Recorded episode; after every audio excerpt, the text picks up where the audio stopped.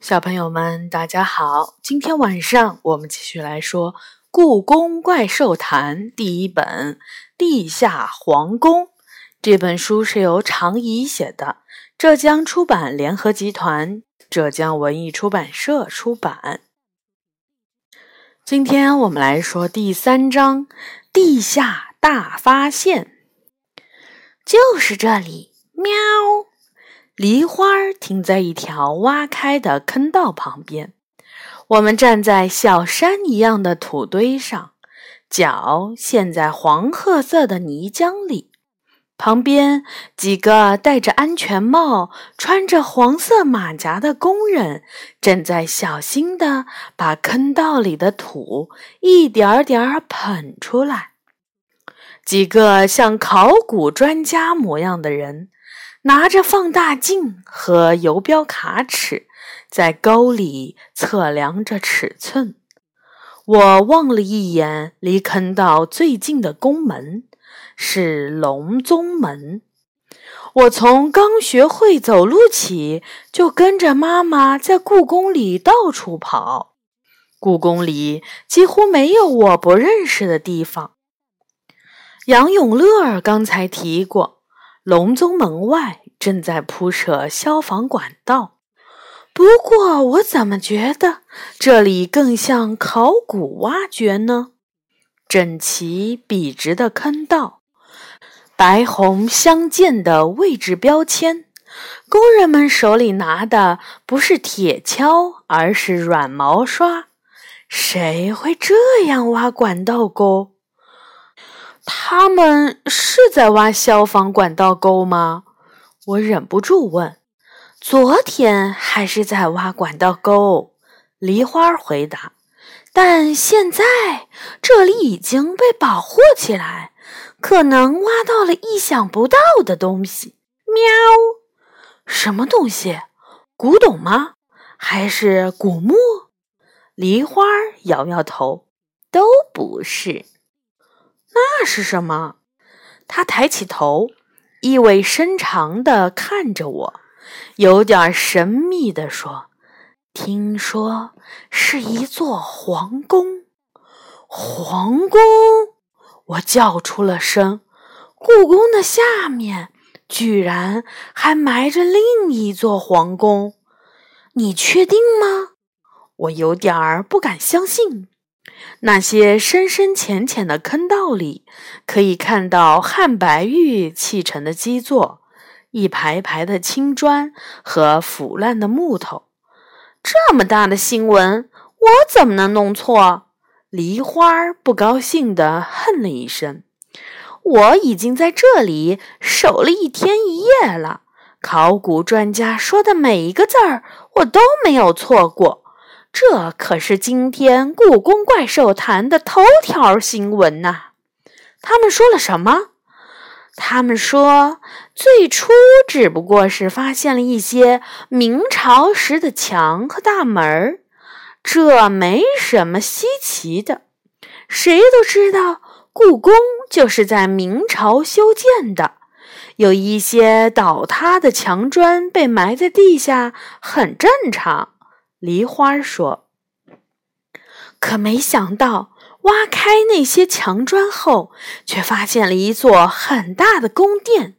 从里面瓷器的年代看，这里埋着的应该是另外一个皇宫。”喵！皇宫？哪个朝代的？我有点急了。嗯哼，我只隐隐约约的听到。他们好像说什么元元朝哦，好像是说因为有白色的瓷碗和黑色的梅花图案的瓷瓶儿什么的。不过这方面我不太在行。喵！听到这里，我深吸了一口气。元朝。这个七百多年前的朝代，一直被我认为是中国历史上最神秘的朝代。虽然看过很多的历史书，但我对元朝始终知道的不多。我只知道它由蒙古族人建立，打仗勇猛无比。对了，意大利人马可·波罗就是在元朝时来的。那本《马可·波罗行记》讲的就是他旅行中的故事。不过，爸爸曾经说过，那书写的也不一定是真的。元朝的皇宫居然埋在故宫下面，我蹲下来，难以置信地望着阴影中的坑道，一股泥土的腥味儿扑面而来。从面积看，现在挖开的地方只是宫殿的一小部分，甚至可能只是一条宫女们走的廊道。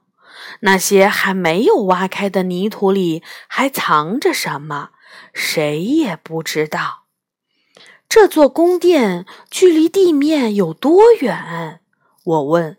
我的意思是，它埋得很深吗？它的房顶大约是在地下三米的地方。三米，只有一层楼房那么高。我踩了踩脚下的泥土。这感觉太奇妙了，在距离我脚下这么近的地方，就藏着一座神秘的皇宫。到底有多少秘密和这座皇宫一起被埋在地下了呢？阴暗的坑道里，一位头发花白的中年男人朝我快步走来。李李叔叔，我大声打着招呼。中年男人直起腰，看着我笑了。他拍掉手上的尘土，向我挥了下手。他长得高大结实，有一双粗糙的大手，指甲里总是塞满了泥土，洗都洗不干净。光看他的外表，你可能会觉得他是生硬严厉的人，但事实却截然相反。我爸爸总是说，没有比李叔叔更好相处的人了。他是我爸爸的研究生同学，也是故宫考古研究所里的大专家。我一直很喜欢他，即使在我很小很小的时候，李李叔叔也从不把我当小孩看，让我在他的研究室里帮忙干活儿。打水、擦桌子、收拾工具，给我讲那些经历了几百年甚至上千年的瓶瓶罐罐们背后的故事。又来看热闹啦！李李叔叔微笑着说：“我能下来看看吗？”他犹豫了一下，问：“你穿的是球鞋吗？”“是的。”我赶紧抬了抬脚，那是一双脏兮兮的白球鞋。你能保证下来后什么都不碰吗？我保证。那下来吧，轻点儿。看到那边的铁架子了吗？对，从那儿下来就成。他指了指坑道的一头，那儿摆着台阶一样的矮架。我跑过去，轻手轻脚地走下坑道。野猫梨花悄悄跟在我的身后。这里真的埋着元朝的皇宫吗？诶，你怎么知道？他有点吃惊。从目前发现的藏品年代看，应该没错。他走到一块石砖前，用手里的放大镜看了看。元朝的皇宫怎么会在故宫下面？北京曾经也是元朝的都城，那时候它叫做元大都。他回答。其实很早以前就有考古学家推测，元朝皇宫的位置应该在故宫附近，或者是西边北海公园里的琼岛附近。现在看来，猜的没错。李李叔叔，您知道元朝的皇宫长什么样吗？他低头盯着地面，不知道，我不知道，您都不知道。我吃惊地张大嘴巴，李李叔叔叹了口气说：“是的，我不知道。现在能找到的古书中几乎没有关于元朝皇宫的记载。那时候能进入元大都皇宫的，除了皇帝和他的家人，只有宫女、侍卫和宦官。其他人，哪怕是宰相和将军，也不能随便进入。而那些熟悉宫殿的宫女侍卫们，却大多不识字，更不用说把宫殿的样子写成书。一点儿关于这座宫殿的记载都没有留下来吗？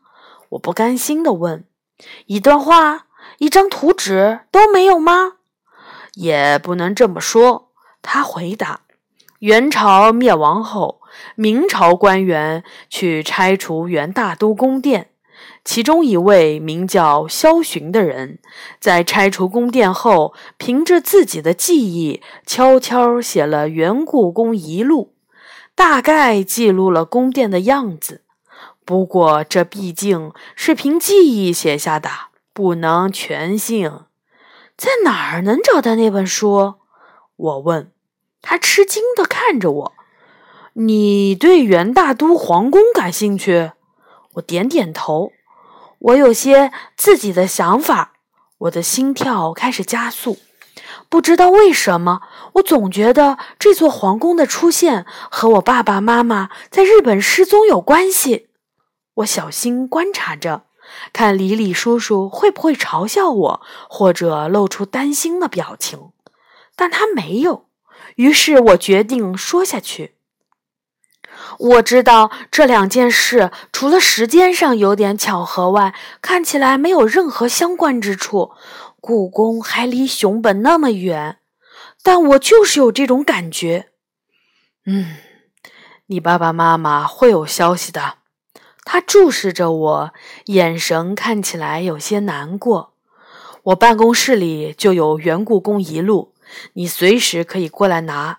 另外，我这段时间都会住在办公室，尽管过来。当你，你任何时候都可以来。我今天晚上就去拿书。我转身爬出坑道，朝着他挥挥手，算是道别。我低下头，四处找了一圈，发现野猫梨花不知道什么时候溜走了，连声招呼也没打。好的，小朋友们，这章就结束了。下一次我们来说第四章：怪兽们的聚会。